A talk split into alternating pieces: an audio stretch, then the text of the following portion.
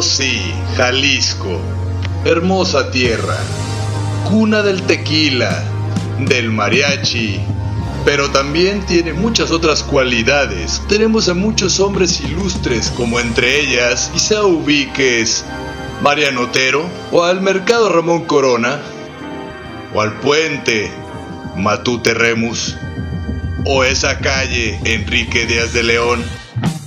Bueno, todas esas calles tienen el nombre por una persona. Todos ellos en la rotonda de los hombres y mujeres ilustres. Aquí en Rotonda Digital te mostraremos a los próximos en estar ahí, alrededor de todos esos pilares. Así que sin más ni más, bienvenido a Rotonda Digital.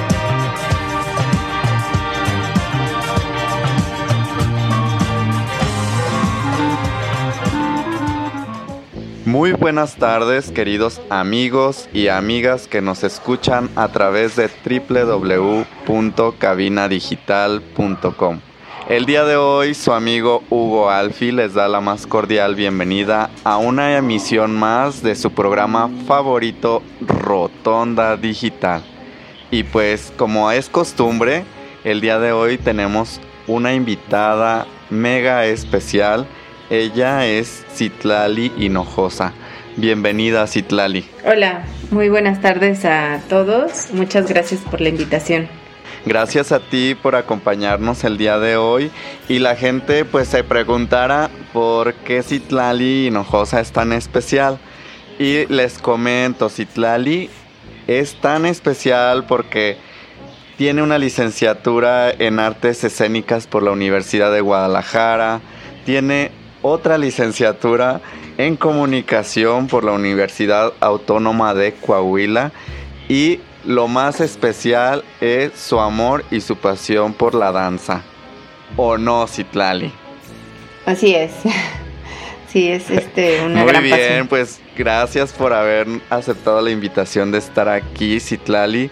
Y yo quiero que nos cuentes a todas las personas que el día de hoy se dieron cita ¿Cómo empezó esto de tu inquietud por las artes escénicas?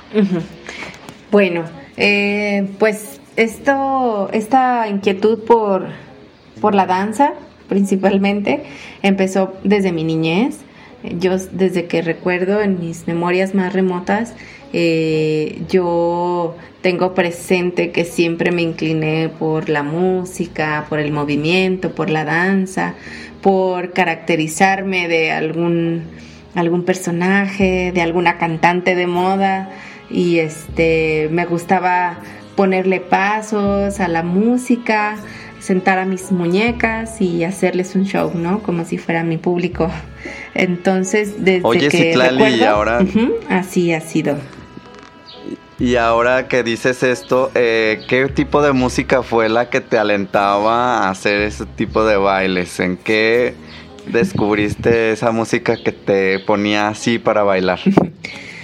Pues un poco de todo, la verdad, este, hasta el día de hoy sigo siendo muy versátil para, para mis gustos musicales pero lo que recuerdo un poco es eh, cómo, no sé, de las caricaturas, de las películas que veía en ese tiempo, los artistas de moda, era lo que me gustaba eh, coreografiar, no sé, la música que de repente salía por ir en Odisea Burbujas, que era algo que yo veía cuando llegaba del kinder, eh, las caricaturas como los ositos cariñositos, eh, las caricaturas de Disney o eh, eh, aquel disco de Gloria Trevi de donde salían estas canciones de zapatos viejos y doctor psiquiatra y entonces yo me, me peinaba como con mi chongo alborotado, me ponía mis, mis zapatos o le, le tomaba a mi mamá su zapatilla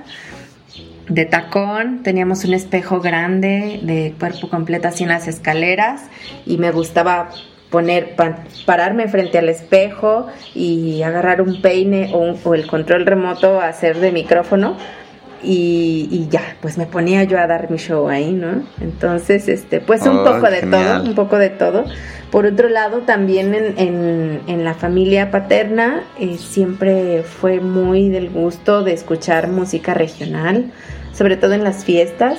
Mis tías, mis papás, siempre fueron de, de, escuchar, se escuchaban sones, se escuchaba música de mariachi. Entonces, pues también toda esa música la tengo muy, muy arraigada y pues el día de hoy es lo que, lo que más me gusta, ¿no? La música mexicana, regional, que es al final lo que, a lo que me dedico y lo que enseño. Excelente, y me decías que aparte, pues tú le dabas show a tus muñecos ahí formados, que eran tus, ahora sí que los que te aplaudían en ese momento, pero también me contabas que hay alguien muy especial que vio ese interés por ti y que fue tu mamá. ¿Qué nos puedes contar acerca de, de ella? Sí, pues mi mamá, eh, ella no, no, tiene nada que ver con el ámbito artístico ni con la docencia. Eh, siempre ella pues fue una ama de casa que sí trabajaba por su cuenta, eh, pero todo el tiempo estaba con nosotros, con mi hermano y conmigo, apoyando nuestras actividades que ella veía que nosotros nos gustaban, ¿no? también nos inculcó muchísimo el deporte, entonces a todo lo que, lo que había en las actividades extraescolares, ella nos llevaba. Eh, a mi hermano, atletismo, el fútbol, a mí también al fútbol, lo que ella veía potencial en nosotros y que nosotros disfrutábamos, ella nos llevaba. Entonces ella recuerdo que siempre vio que, que, me gustaba a mí el baile y me preguntaba, ¿quieres que busquemos algunas clases? Vamos a llevarte unas clases para que aprendas más y y sí, sí, mamá, vamos. Entonces, desde, desde chiquita em, estuve en varias academias, primero haciendo danza moderna, em, después danza hawaiana, eh, algo de ballet, de folclore, más lo que nos ponían en la escuela para los festivales, yo siempre estaba ahí. Eh, mamá nunca, nunca nos obligó, en algún momento si no nos sentíamos bien, no nos sentíamos cómodos, queríamos cambiar de lugar, porque como cuando eres niño, un día te apasiona una cosa y al otro día quieres hacer otra y quieres explorar, ella nos daba total libertad para, para hacerlo. Entonces, yo gracias a ella creo que tuve una, un inicio en la danza muy muy variado, muy eh, diverso, incluso eh, arte y deporte, ¿no? Eh, nunca, nunca fue una sola cosa y creo que eso también sirvió para que nosotros pudiéramos escoger el camino que más nos apasionaba, en mi caso que fue la danza. Oye, una, un camino lleno de posibilidades, ¿no? Al final la danza también pues tiene estilos diversos que te, que te llaman la atención a algunos y a ti en especial te llamó la atención eh, la danza folclórica. ¿Por qué te llamó la atención? Cuéntanos. Bueno, eh, después de, haber recorrido varios estilos de, niña y de, incluso algún tiempo dejé por completo la danza cuando estaba en la secundaria porque mm, me enfoqué en, el equipo de básquetbol que, que, estaba en ese entonces. Teníamos un entrenador muy productivo que nos quería llevar a torneo tras torneo estatal, nacional y después este llevarnos a, jugar al extranjero con otras secundarias. Y entonces le, metimos mucha mucha energía y mucho tiempo no entonces yo dejé algún par de años yo creo la danza ya casi para salir o ya en la prepa yo le decía a mi mamá sabes qué quiero retomar mis clases de baile eh, mm, voy a buscar un lugar ok entonces pues algo que a mí siempre me llamó mucho la atención fue el baile flamenco. La música, ah, la música y la danza flamenca siempre han sido muy, muy, muy interesantes para mí, muy apasionantes. La rítmica que tiene, las palmas, el cante. Y entonces en Saltillo, Coahuila, que fue donde yo crecí, porque ahí nací, en, en el norte, eh, en ese lugar, para ese entonces, solo había una academia que ofrecía clases de, flamenco. con la maestra Carmelita Weber, Instituto de Danza Weber se llamaba, ya no existe ahora. Eh, cuando ella falleció, pues la, academia dejó de existir. Pero en aquel entonces, bueno, yo busqué a la maestra, me acerqué y le dije, maestra, quiero tomar clases de flamenco con usted. Me dijo, está muy bien, eh, vete para acá y vas a tomar la clase de flamenco, se da solo los sábados. Entonces, pero tienes que venir toda la semana a tomar clase de ballet, de ballet clásico. Y entonces ya puedes tomar tu clase de flamenco. Para este entonces yo, la verdad, la clase de ballet clásico no era mucho de mi agrado porque... No entendías el porqué de, de eso. Sí, el ballet clásico, pues, como todos saben, tiene, tiene algo de, de rigidez en sus técnicas, es totalmente disciplina, tienes que estar ahí eh, y cuidar muchos aspectos, ¿no? Yo fue algo a lo que siempre le temía pero era tanta mi, mi interés, tanto mi interés por aprender flamenco que yo le dije, ok maestra, me vengo a las clases de, ballet y los sábados a mi clase de flamenco. Y así transcurrieron aproximadamente unos ocho años eh, de mi vida, como desde mis 15 años hasta los 23, que fue cuando yo me mudé a Guadalajara. Todo ese tiempo estuve eh, ahí con la maestra Carmelita aprendiendo. Quizás un año menos, porque, porque ella falleció antes de que yo viniera a vivir acá.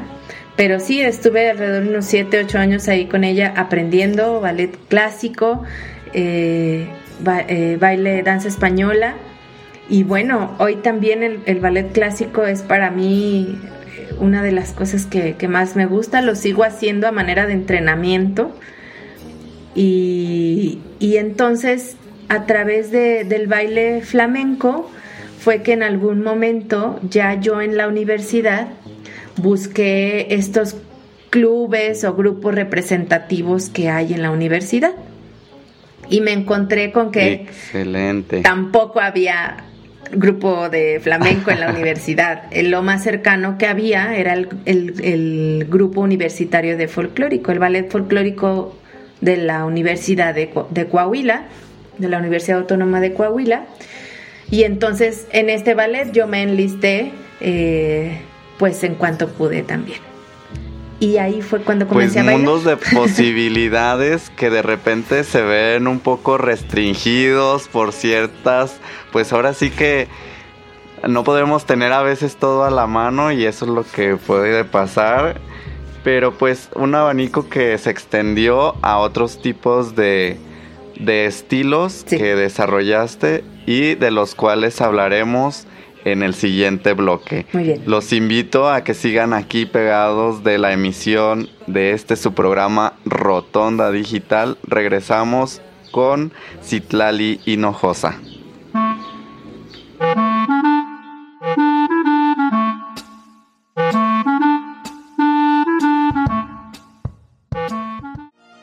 ¿Sabes cuál será el destino de tu siguiente viaje? ¿Necesitas alguna recomendación de transporte u hospedaje? Prepara tus maletas y sígueme. De aquí para allá y de allá para acá, a todos nos encanta andar de pata de perro. Soy Robert García y te invito a escucharme todos los jueves a las 2 de la tarde y la repetición los lunes a la misma hora en el programa de Pata de Perro para que conozcas recomendaciones de viaje de destinos locales, nacionales e internacionales aquí en cabinadigital.com, lo que te interesa escuchar.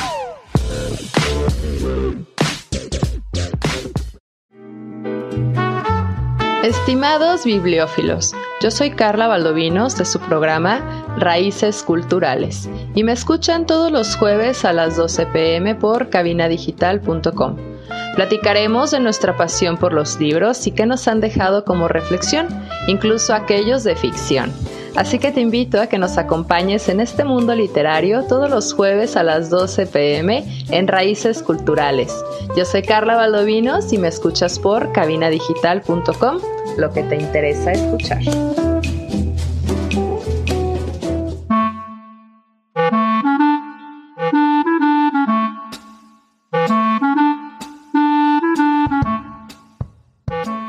Estamos de regreso en su podcast favorito, Rotonda Digital. Y les decía, el día de hoy tengo una invitada muy especial. Ella es Itlali Hinojosa y el día de hoy nos habla acerca de su pasión por la danza. Así que pues Itlali, te invito a seguir continuando con lo que nos platicabas acerca de esto que pasó eh, ahora acá en Guadalajara, que llegaste y querías seguir con esto del flamenco. ¿Qué pasó después? Bueno, eh, realmente lo que pasó es que, bueno, estando yo en, Saltillo, Coahuila, eh, salí yo de la prepa, entré a la universidad a la licenciatura en comunicación. Ah, ok, primero fue comunicación. Sí, sí, sí, estuve yo estudiando allá y mientras era universitaria allá en Coahuila fue que formé parte del ballet folclórico de la Universidad Autónoma de Coahuila porque era eh, lo más cercano que yo podía tener a las clases de flamenco. Mi maestra Carmelita Weber, eh, cuando yo llegué a tomar clases con ella, pues ella ya era eh, de una edad avanzada, tenía pues como unos 80 y algo, no me acuerdo bien. Entonces, pues ya ella era grande, en algún momento tuvo que dejar de dar clases y algunos años después ella murió. Entonces la, academia tuvo que cerrar. Eh, entonces em, yo busqué una alternativa a las clases de flamenco que tomaba con ella cuando ya no, cuando ella ya no vivía. Y, la, la alternativa fue el folclórico de la universidad. Y allí estuve, ¿no?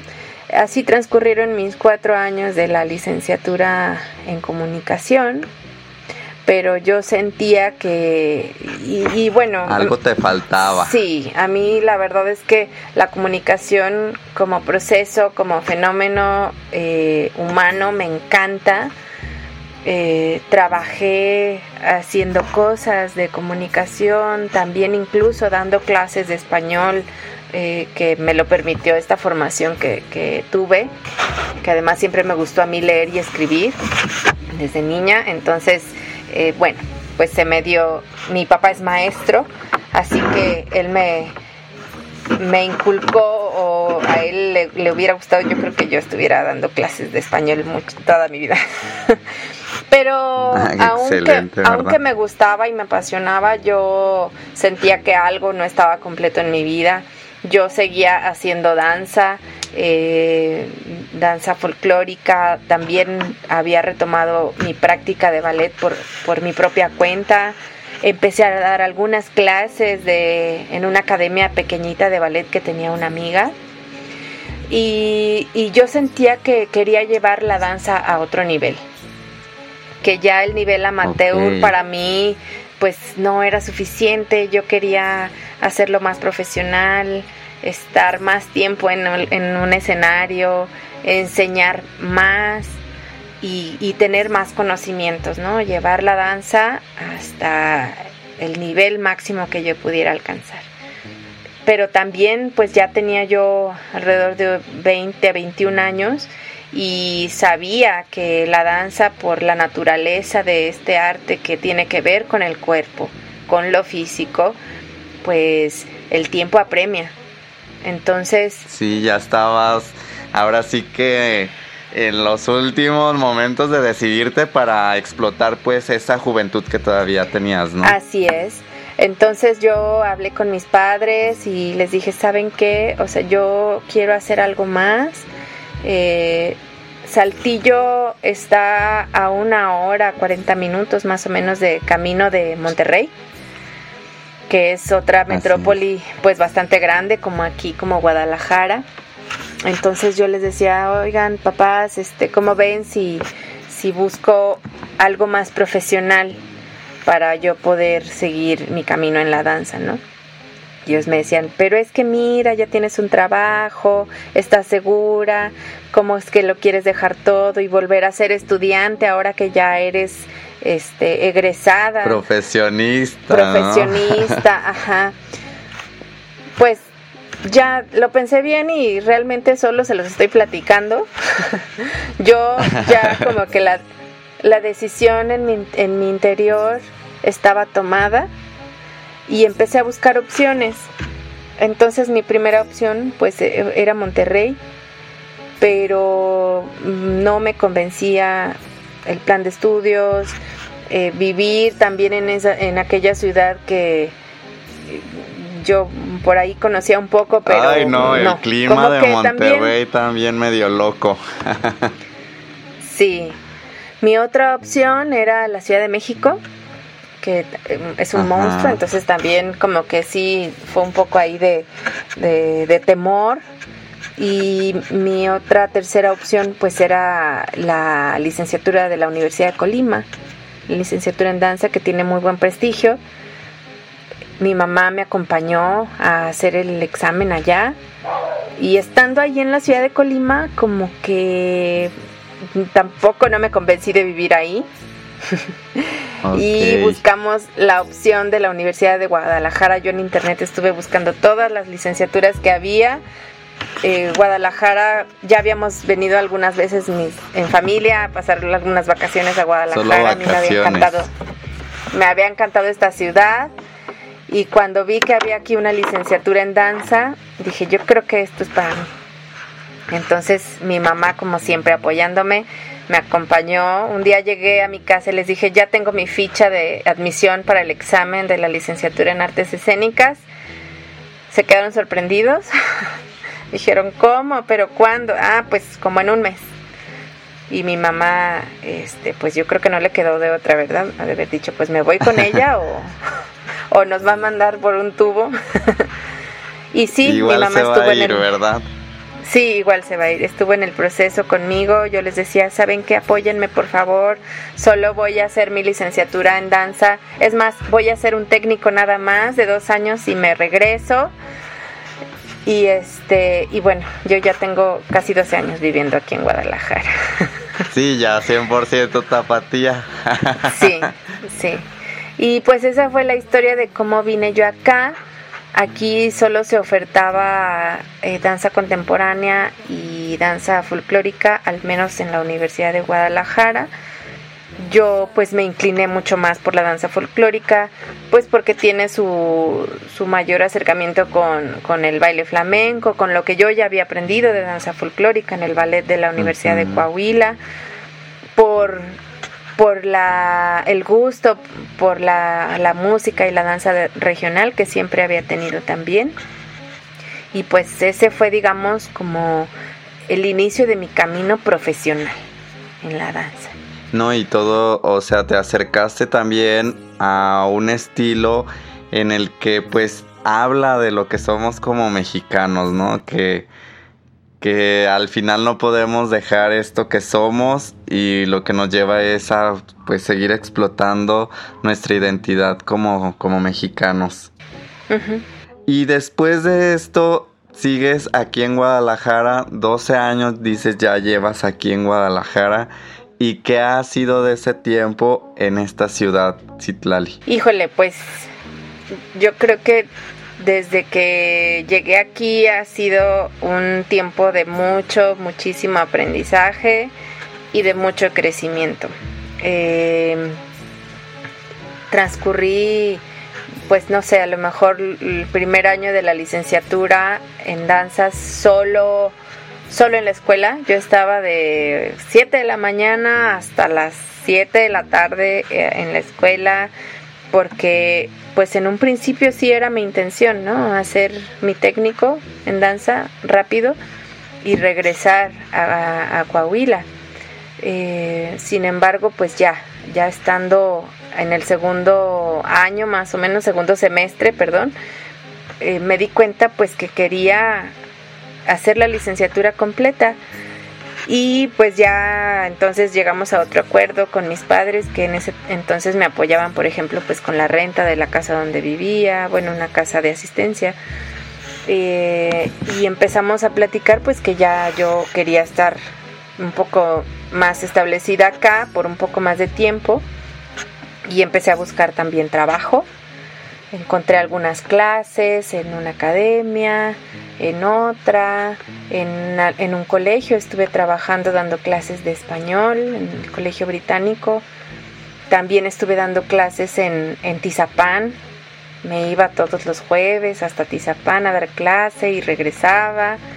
Y bueno, así más o menos transcurrió hasta que en 2000, yo llegué aquí en 2008 y para el cierre del 2011 yo ya había terminado mis créditos en la, en la escuela. Entonces pues ya eh, quedaba como un poco más libre ahí de, decidir qué iba a hacer finalmente, ¿no? Ya para este entonces yo había ingresado al ballet folclórico eh, del Ayuntamiento de Guadalajara, que es un ballet, aunque institucional, aunque no es una eh, compañía eh, en todo, en, pues, ¿cómo diré, no? Eh, una compañía como nosotros quisiéramos en donde puedas vivir y tener un sueldo digno como bailarín. Pero en todos los demás aspectos es una compañía hecha y derecha que todos los días tienen ensayo, montan sus obras, tienen su temporada, tienen giras. Es una compañía pues muy profesional. Semi profesional solo en el sentido en que no puedes eh, tener, digamos, un puesto y un sueldo como tal. Debería hacerse. Por ahí se han hecho varias propuestas. Entonces, como yo ya estaba ahí comprometida en, en el ballet, este, pues decidí no irme y continuar profesionalizándome en este camino. Y bueno, ese es un lugar donde yo aprendí mucho y, y también ahorita les contaré qué, más. Sí, todo, todo un mundo de pues luces, también de sombras, pero que al final la persona que está decidida por la pasión que le llena y que le nace, pues ahora sí que experimentar, hace todo lo posible porque se desarrolle, ¿no? Y más adelante en el siguiente bloque vamos a hablar de esto. Regresamos a su programa Rotonda Digital.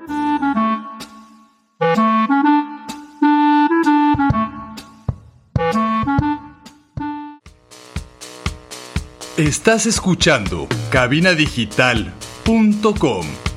Lo que te interesa escuchar.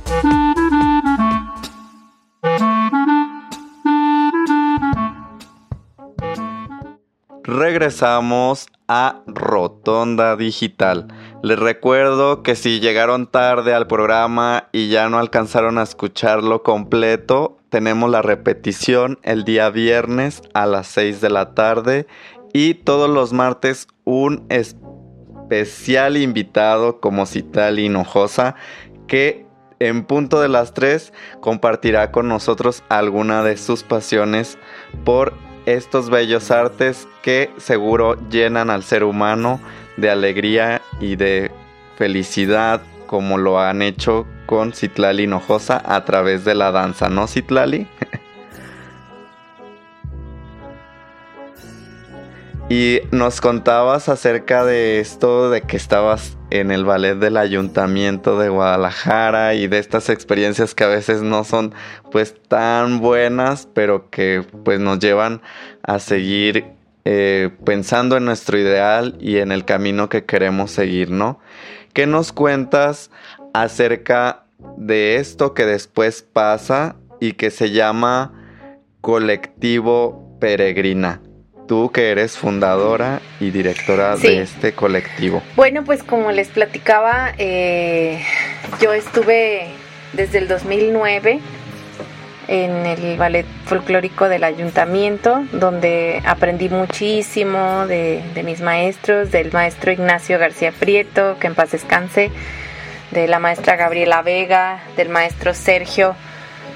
Eh, y de, del, bueno, ahora también del maestro Ismael, del maestro Luis César, muchos maestros, ¿no? Que tuve yo ahí en la, en la compañía y pues también de mis compañeros, ¿no? Aprendí muchísimo, eh, sin embargo, algo que pasa, yo creo, y esta es una opinión muy personal, algo que creo que pasa en, en los grupos, en los ballets folclóricos, es que mmm, hay los repertorios que se aprenden y los entrenamientos, eh, llega un momento en que puedes estancarte. puedes estancarte en tu crecimiento porque somos mucha gente, entonces em, llega un momento que quizás no recibes la, la atención un poco más dirigida que tú quisieras para poder seguir mejorando en tu, en tu rendimiento y en tu desempeño como ejecutante, en tu técnica. Sí, sí, o sea, repito, esto es algo muy personal, habrá quien diga que no. Yo también, bueno, pues siempre he sido muy inquieta en cuanto a, siempre estar haciendo cosas nuevas y cosas eh, que me permitan crecer. Entonces, eh, pues yo ya tenía ahí eh, 9, 10, 11, 12, 13, 14, alrededor de unos 4 o 5 años en el ballet. Eh, yo creo que todavía me faltaba eh, un poco por aprender, pero también ya creo que había llegado a un cierto nivel donde no es que lo supiera todo, pero yo buscaba algo más, algo más de lo que, de lo que estaba encontrando allí.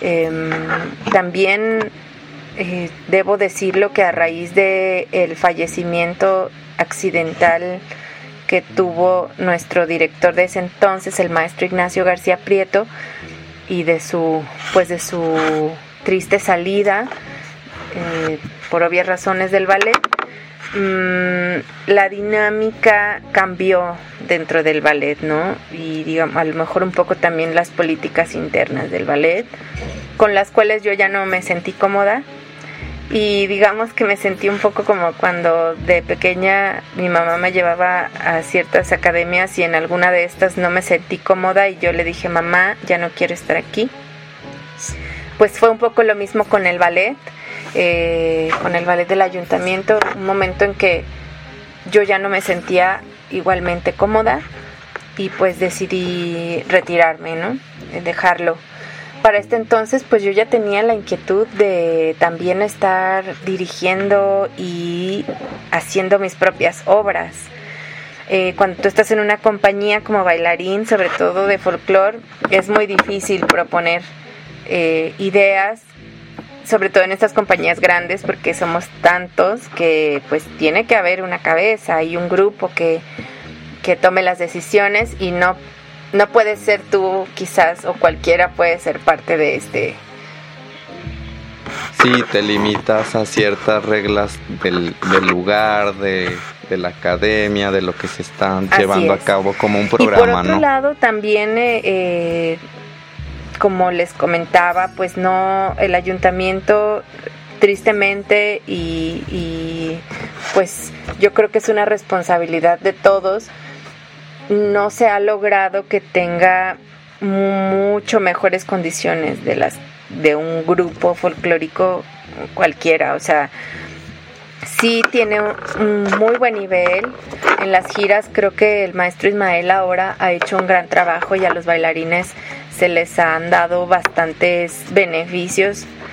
Eh, se han logrado desde el tiempo del maestro Ignacio García eh, sus eh, algunas becas, gratificaciones para los bailarines, pero en realidad nadie tiene un sueldo, ¿eh? Entonces yo aprovecho para, para hacer ese reclamo de la comunidad de danza. para sí, la invitación también. Estas cosas se puedan regular. No, y todos en la vida siempre decimos que si haces y estás en el lugar que te apasiona, pues también vas a recibir eso, ¿no? Y cuando pasan estas cosas te sientes en contraposición con lo que con lo que se dice, ¿no? De que busques tu sueño para que de ahí te realices. Y pero pues son detalles que, que se tienen que ir puliendo para mejorar, ¿no? Como sociedad, como seres que además, individuales. Al ser una, un ballet institucional, pues sabemos que también depende de muchos factores eh, además políticos. Entonces, cada administración pues ahí tiene que lidiar un poco con eh, ciertos aspectos que se van dando por ahí. Bueno, el chiste es que por varias razones yo ya no me sentía cómoda ahí, pero también por otro lado tenía la inquietud de hacer mis propias obras, de montar mis propios cuadros y decidí formar Colectivo Peregrina. Eh, yo tenía la idea de, hacer un grupo como un poco más eh, con mejores condiciones, obviamente condiciones que yo no les podría ofrecer a los bailarines y al principio cuando nos reunimos yo les dije, bueno, este grupo no va a ser grupo, no va a ser compañía, va a ser colectivo peregrina porque yo sola no lo puedo hacer y necesito que todos colaboremos con algo, ¿no? Entonces, la idea del colectivo peregrina es grupos de artistas irnos reuniendo para enfocarnos en productos o proyectos específicos. Es decir, cuando no hay proyecto, eh, no nos vemos, no ensayamos o quizás nos vemos menos para entrenar un poco, pero no gastamos recursos físicos, ni intelectuales, ni de tiempo cuando no tenemos un proyecto, sino que nos los ahorramos y nos esperamos para cuando haya proyectos específicos. Y así fue que eh, decidimos prepararnos para asistir al Festival Internacional de Folclore en Zacatecas en 2014. Eh, esa experiencia fue muy bonita. Nos reunimos eh, alrededor de 20 bailarines y músicos éramos. Eh, yo presumo que ese, equipo era lo mejor de lo mejor del folclore en Guadalajara.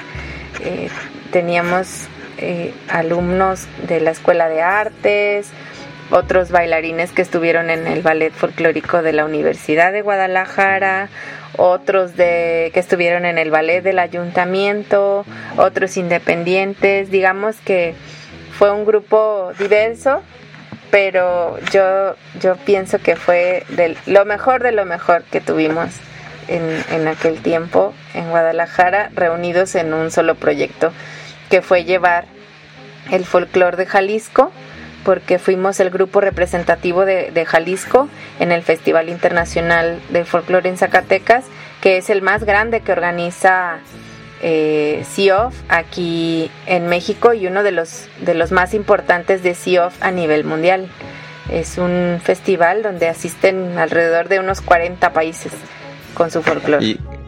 Y aparte, o sea, con un peso tan fuerte contigo de que te apasiona, lo amas y aparte compartirlo con tantos pues países, con tantas personas que veían lo que cada quien hacemos, en este caso tú la danza, eso es algo muy especial. Así es.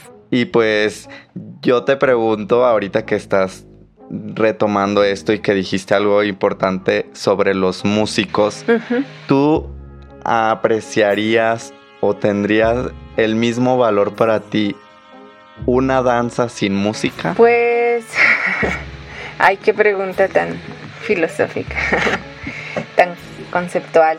Em, pues yo creo que sí, mira, eh, otra de las cosas que, siempre me ha gustado hacer es explorar otros estilos, como pues como lo he hecho desde, desde niña, ¿no? Eh, luego hay, hay quien dice que le tiras a todo y a nada le pegas. Bueno, esa es como otra filosofía. Pero yo pienso que por el contrario, cuando uno se nutre de diferentes estilos, técnicas, eh, aunque tú no las ejecutes, pero las ves, o sea, como en mi caso, yo aquí en la Escuela de Artes Escénicas, algo que me, que me gustó mucho y que me valió mucho es que eh, tenía compañeros en, en, otras clases que no eran de técnica, tenía compañeros de otras especialidades como de pintura, de música, de, de fotografía y obviamente mis compañeros de danza de la, de la especialidad de contemporáneo digo, especialidad por decirlo así, ¿no? Eh, entonces yo empecé también a explorar un poco con la danza contemporánea empecé a perderle el miedo, por ejemplo, a eh, hacer folclore sin zapatos o a hacer eh, danza contemporánea con zapatos. ¿no? Eh, a yo misma proponer otras cosas que no fuera nada más sones de Jalisco, sino con otro tipo de música o con ese tipo de música pero con otro estilo de movimiento Entonces yo creo que sí, eh, como, como la música tiene su valor sin la danza, así la danza también tiene su valor sin la música. Y juntos, pues bueno, sabemos que es un gran espectáculo. Sí, exacto. Al final, pues son dos ramas del arte totalmente diferentes que al fin todos queremos que se conjuguen la danza con la música, pero al final la danza es expresión corporal, ¿no? Y esa expresión nos lleva al movimiento del cuerpo en un medio en el que pueda haber o no pueda haber música, siempre y cuando sea expresión corporal, ¿no? Así es. Y experimentar, ¿no? Al final eso es lo más importante, no mantenernos quietos y experimentar nuevas formas. Así con este pensamiento un tanto filosófico, como dijo Citlali Hinojosa, regresamos al siguiente bloque ya para casi terminar. Volvemos.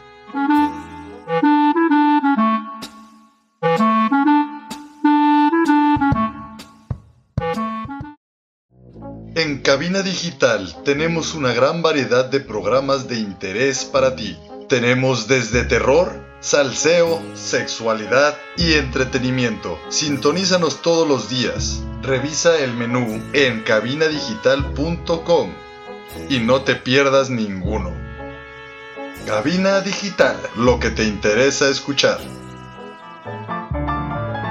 Hola, soy Robert García y yo soy Mano García. Los invitamos a escuchar Cine en Partituras, un espacio en donde hablamos del cine y su música. No te pierdas nuestros programas dedicados a directores de cine, compositores, tops y especiales, en donde daremos un recorrido a lo más destacado del séptimo arte. Si puede ser escrito o pensado, puede ser filmado. Escúchanos todos los miércoles a las 2 de la tarde y la repetición los viernes a las 3 en cabinadigital.com. Lo que te interesa escuchar.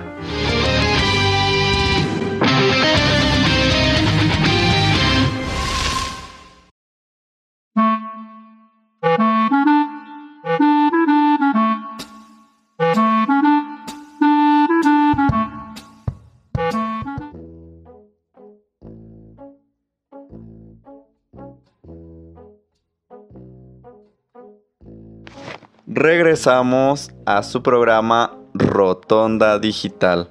Sí amigos, ya se va llegando lamentablemente el final de la transmisión de este programa en el que Citlali Hinojosa nos acompaña. Muchas gracias Citlali por nuevamente aceptar esta invitación a estar aquí en este programa. Gracias a ustedes por la invitación. Y pues estábamos platicando de esto que pues ha sido toda una vivencia, todo un mundo de posibilidades que te ha dado la danza y ahora pues te hace estar en este lugar en el que estás con una experiencia muy fuerte y que aparte te lleva a promocionar esto que hablábamos que se conjuga, que son la música con la danza en talleres comunitarios. ¿Qué nos puedes contar acerca de esos talleres que pues que son parte de dar a conocer la música y la danza. Muy bien, pues desde mm, aproximadamente el 2010 más o menos, eh, yo tuve un acercamiento con, la música tradicional eh, mexicana, bueno, específicamente con, el son jarocho y el, y el mariachi tradicional a través de un amigo que me invitó al encuentro tradicional de mariachi que se hace cada año aquí en Guadalajara. Eh, ya para, para, ese entonces, bueno, yo ya este, me creía, ¿no? Una experta en folclore y conocía el son de la negra y el jarabe tapatío y este y las polcas y los guapangos, bueno, ¿no? Todo. Eh, sin embargo, eh, no, yo desconocía por completo esta parte de la, de la música tradicional que no necesariamente es esa que está en un escenario, sino es la que la que realiza la comunidad de manera mm, pues de manera real no no, no caracterizándose como con un vestuario de época ni mucho menos sino como una celebración Eh, Más fandanguera. Fandanguera, pues sí, sí, sí, es que puede ser ese el término, pero quizás no, no todo el mundo podría eh, saber a, qué me refiero. Eh, digamos que como, pues una fiesta, una fiesta comunitaria de que hacen las personas sin otro afán que, compartir, ¿no? Y divertirse. Entonces, bueno, conozco yo este, este, lo que es el fandango, que son estos, estas fiestas comunitarias y la música que se hace eh, en estos, en estas, en estos eventos, eh, que es lo que reina, ¿no? Lo que, digamos, el motivo por el cual se reúnen, el pretexto. Yo conozco esta música y, al poco tiempo me entero de que hay un mariachi tradicional, los chosnos, que actualmente siguen ellos este, haciendo su música. Eh, ellos impartían talleres los viernes en el Parque El Refugio, a los cuales yo me integro para aprender y bueno, me abre un así un mundo de eh, lo que, de lo que yo podía haber estado pensando y percibiendo de, lo que es la música mexicana. Eh, me entero de todo esto, empiezo a, a, investigar, a leer, a asistir a fandangos también de son jarocho, a investigar qué es lo que sucede también con el fandango huasteco y a acercarme acercarme a algunas comunidades, eh, a algunas personas que tienen contacto directo con, con músicos tradicionales y a asistir a cada evento y a cada encuentro de mariachi tradicional que había. Entonces, este, pues ya, me integré yo tiempo después, me, me, hicieron parte los compañeros del mariachi tradicional Los Chosnos.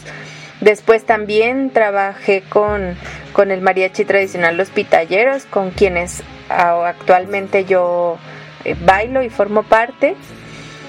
Y también con ellos eh, empecé a, apoyarles en compartir eh, estos conocimientos con, otra gente que se acercaba a los talleres, ¿no? Finalmente, em, pues no digo que, que la danza de fandango sea fácil. Técnicamente comparada con, lo que hace un bailarín folclórico entrenado en, muchos estilos de danza de, de, todo el país. A lo mejor un bailador tradicional pues puede ser que haga pocas cosas, ¿no? O, o menor variedad de pasos podría decirse o, o pareciera verse así pero no pues lo digamos más tecnicista, ¿no? Sí, pues entrenado, ¿no? Más académico, esa es la palabra. Sin embargo, en el fandango tradicional, el bailador que se integra y que va aprendiendo, está aprendiendo con todos los sentidos. Porque tú acudes a un fandango y primero tienes que observar. Tienes que observar lo que se está haciendo, quién está en la tarima, cómo lo hace, qué paso te gusta y, lo, y tratas de integrarlo a tus mismos pasos. Hay una libertad de, de, improvisación en la tarima que no, que no la tienes en un ballet folclórico arriba de un escenario donde 50, donde tú bailas igual que los otros 50 que están ahí. ¿no? Aquí eres tú y tu personalidad la que se expresa. Además, eh, también aprendes cuestiones eh, sobre la música, sobre el verso, eh, lo que cantan. Es forzosamente tienes que entender y escuchar lo que los versadores están, están cantando porque cuando cantan en una de esas pueden estarte aventando un verso a ti que estás en la tarima y hay que estar atentos a lo que a lo que van a lo que van diciendo a lo que van cantando Entonces, finalmente esto también es poesía, es poesía viva. Y yo pienso, eh, lo siento así, lo comprendo así, como que un bailador tradicional, o en mi caso, como lo fue conmigo, una bailarina de folclórico, académica, una licenciada en artes escénicas, ¿no? Para la expresión folclórica, que llega y se integra como parte de un fandango como bailadora tradicional, yo me siento más integral justamente con el, con el ambiente, con el espacio y con el mundo en general, ¿no? Identificada con las personas que, que hacen, ¿no? El arte de bailar, el arte de la música, que al final es. conectar con los otros para poder pues mostrarte también tú, ¿no? Como eres, tal cual eres. Así es, porque al, al final del día también la música tradicional te habla sobre tu entorno. Te habla sobre la naturaleza, sobre el guamúchil, sobre las hormigas, sobre el perro. O sea, esos son los nombres de los sones y es lo que se habla en los sones. ¿Sí? La morena, la chatita. Entonces, eh, te habla sobre el entorno que tú estás viendo y percibiendo. Eh, la música folclórica no siempre lo hace. La música folclórica, pues muchas de las ocasiones son bailes costumbristas que eh, tú estás interpretando música del 1800, del 1900, incluso danzas prehispánicas que están remotamente lejanas de nosotros, que sí son importantes porque pues resguardan también ciertos valores y cierta historia, son muy importantes pero la música tradicional eh, comunitaria sigue y retrata lo que es tu presente. Sí, pues al final esta esencia que somos todos los mexicanos, ¿no? Esencia que pues sí, en el folclore y en una academia e ir y subirte en este tipo de escenarios también te lleva a representar pues lo que eres como mexicano de otras formas diferentes de hacerlo, ¿no? Que no tiene un mérito diferente, que al final es un mérito que, que externa lo que somos desde diferentes puntos o trincheras de en las que se ven las cosas, ¿no? Y esto también te ha llevado a ti a mostrarte al mundo, ¿no? Has estado en China representando a México y eso yo creo que es algo que, seguro te dejó marcada para siempre, ¿no? Sí. Sí, justamente después de, de que se formó Colectivo Peregrina recibí una oferta para, para ir a trabajar a China como bailarina de pues de variedad. Eh, que bueno era algo que a mí no me convencía mucho porque porque yo siempre he estado como más atraída por la investigación y el lado mm, artístico y no tanto por el, por el baile comercial. Pero digamos, bueno, esa era la lo que se ofrecía en el contrato. Yo ya tenía 30 años cuando me ofrecieron este trabajo, entonces dije, bueno, es mi última oportunidad para conocer el mundo. me fui un año a China eh, a bailar folclore, a bailar folclore eh, de lo cual yo me enorgullezco muchísimo. Fue una experiencia inolvidable y, y, además comprendí muchas más cosas sobre México, sobre la danza mexicana, sobre culturalmente cómo, cómo nos insertamos en diferentes lugares los mexicanos y pues es algo que yo que yo siempre recordaré como con mucho cariño y con, mucha pasión, aunque fue difícil. Se te nota en el semblante una expresión de, de felicidad. Sí, como dices tú, fue difícil.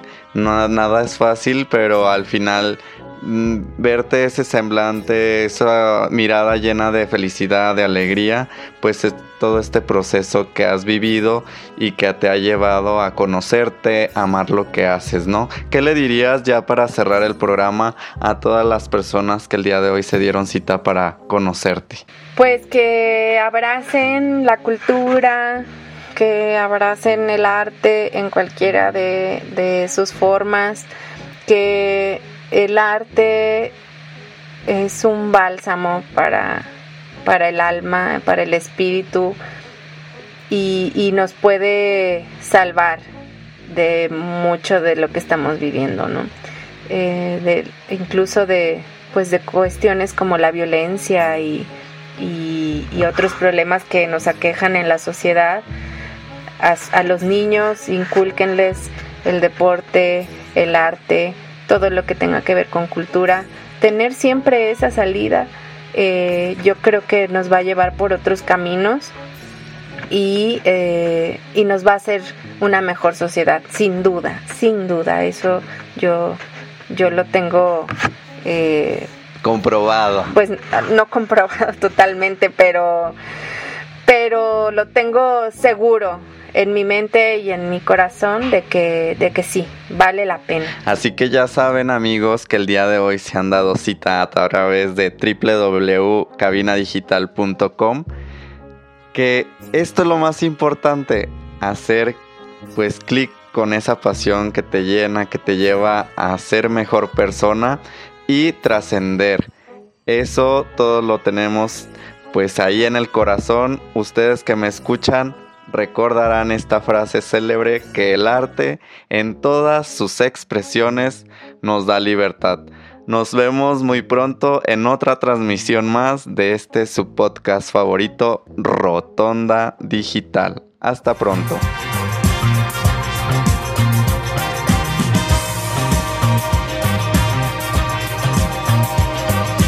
Rotonda Digital